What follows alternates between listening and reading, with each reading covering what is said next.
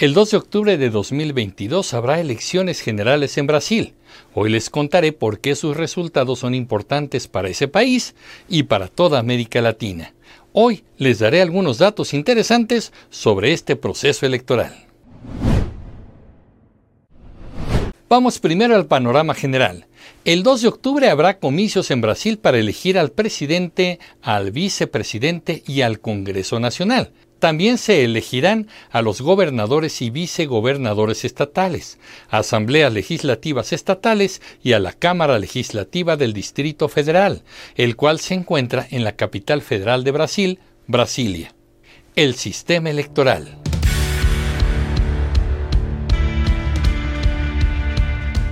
El voto en Brasil está permitido para los ciudadanos mayores de 16 años, pero es obligatorio para aquellos que tengan entre 18 y 70 años de edad.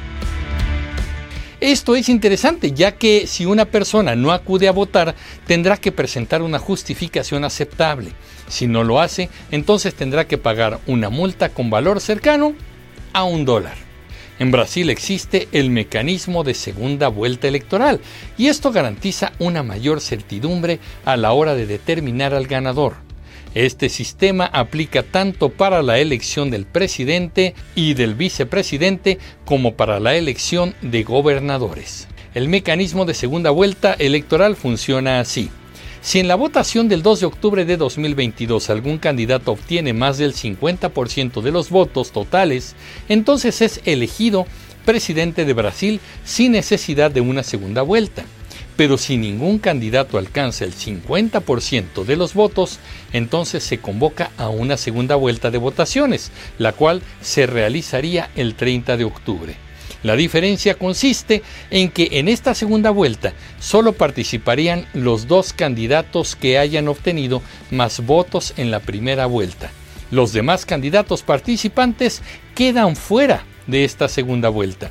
El ganador de la segunda vuelta será el próximo presidente de Brasil. Entre paréntesis les quiero comentar que este mecanismo de segunda vuelta me gustaría mucho para su aplicación en México.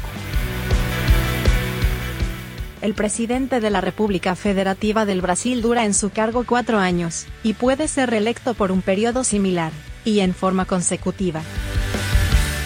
El Tribunal Superior Electoral de Brasil, la máxima autoridad en la materia, ha informado que para estas elecciones tiene registrados a más de 156 millones de ciudadanos habilitados para emitir su voto. Para darnos una idea de esto, el Instituto Nacional Electoral de México tiene registrados en su padrón electoral a casi 93 millones de mexicanos. Por eso Brasil afirma que este año cuenta con el electorado más grande de su historia. Otro dato interesante es que las mujeres son mayoría en el padrón electoral brasileño, ya que cuentan con el 52.65% de los registros. El electorado brasileño está distribuido en 5.570 municipios. También los brasileños que se encuentren en el extranjero podrán votar en alguna de las 181 ciudades del exterior.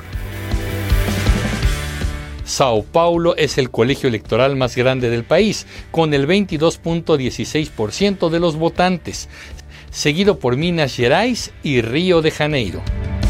Pero ¿quiénes son los candidatos? Los candidatos a la presidencia de Brasil tuvieron hasta el 15 de agosto de 2022 para registrarse. Actualmente hay 11 candidatas y candidatos a la presidencia registrados con su respectiva fórmula de vicepresidente. Voy a darles sus nombres y luego me concentraré en los más sobresalientes. Jair Bolsonaro, actual presidente de Brasil por el Partido Liberal. Luis Felipe Dávila con el Partido Nuevo o Novo. José María Eimael por Democracia Cristiana.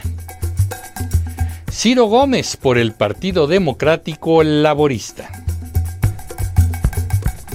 Roberto Jefferson por el Partido Laborista Brasileño. Sofía Manzano por el Partido Comunista Brasileño. Leonardo Pericles por Unidad Popular. Vera Lucía por el Partido Socialista de los Trabajadores. Luis Ignacio Lula da Silva, por el Partido de los Trabajadores. Simone Tebet, por el Movimiento Democrático Brasileño.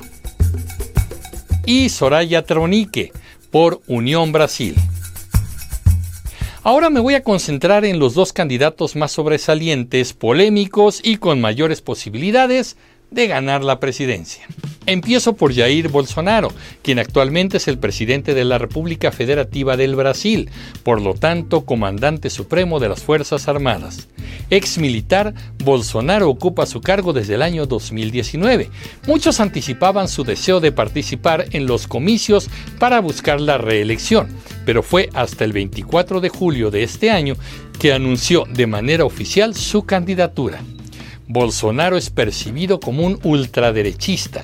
Su popularidad ha venido en caída desde el año pasado debido a la mala percepción que tienen los brasileños sobre su gestión como presidente. Su pésimo manejo de la pandemia le golpeó fuertemente en sus índices de aprobación desde 2020. El dato terrible es que para finales de 2021 ya se contaban en más de 620 mil brasileños muertos por el coronavirus. Bolsonaro tiene una gran desaprobación en su gestión como presidente. La falta de resultados ha hecho que los brasileños desconfíen de sus promesas. Sin embargo, el presidente de Brasil sabe polarizar muy bien a los ciudadanos y con discursos radicales mantiene a un nutrido grupo de seguidores y defensores de sus políticas. Muchos analistas hablan del hartazgo de los brasileños y por lo tanto consideran que Bolsonaro tiene muy pocas posibilidades de conseguir su reelección. Hablemos ahora de Luis Ignacio Lula da Silva. Se trata de un obrero metalúrgico, sindicalista y político brasileño que ocupó el puesto de presidente de Brasil del 1 de enero de 2003 al 31 de diciembre de 2010, o sea que ocupó su cargo durante dos periodos consecutivos debido a que se reeligió en ese entonces. Antes de esto había buscado la presidencia en varias ocasiones.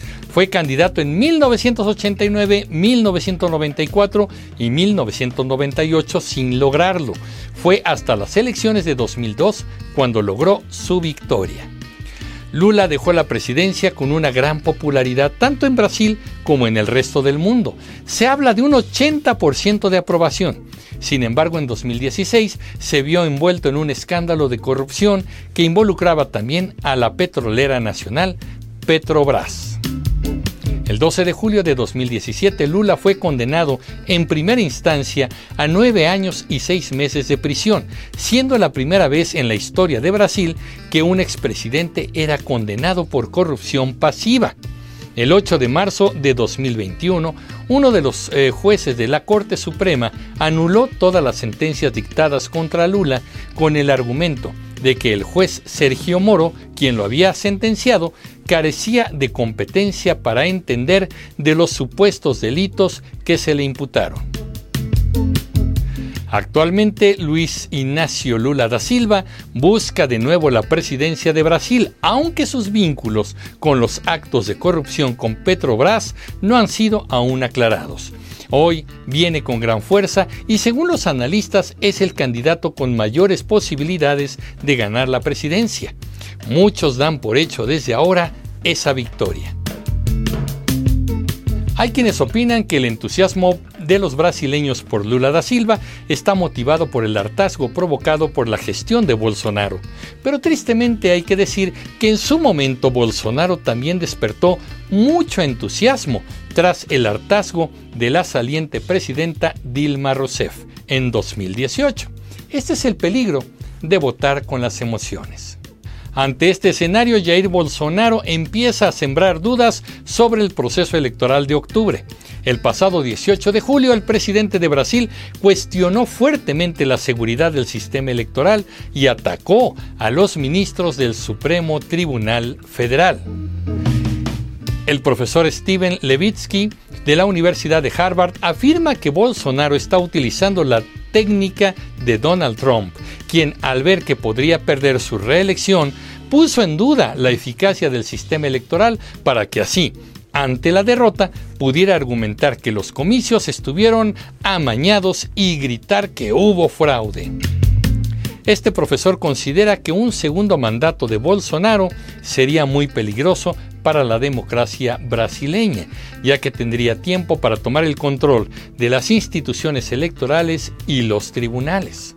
Muchos ven las elecciones de Brasil como la lucha entre la izquierda y la derecha, otros entre el autoritarismo y la democracia.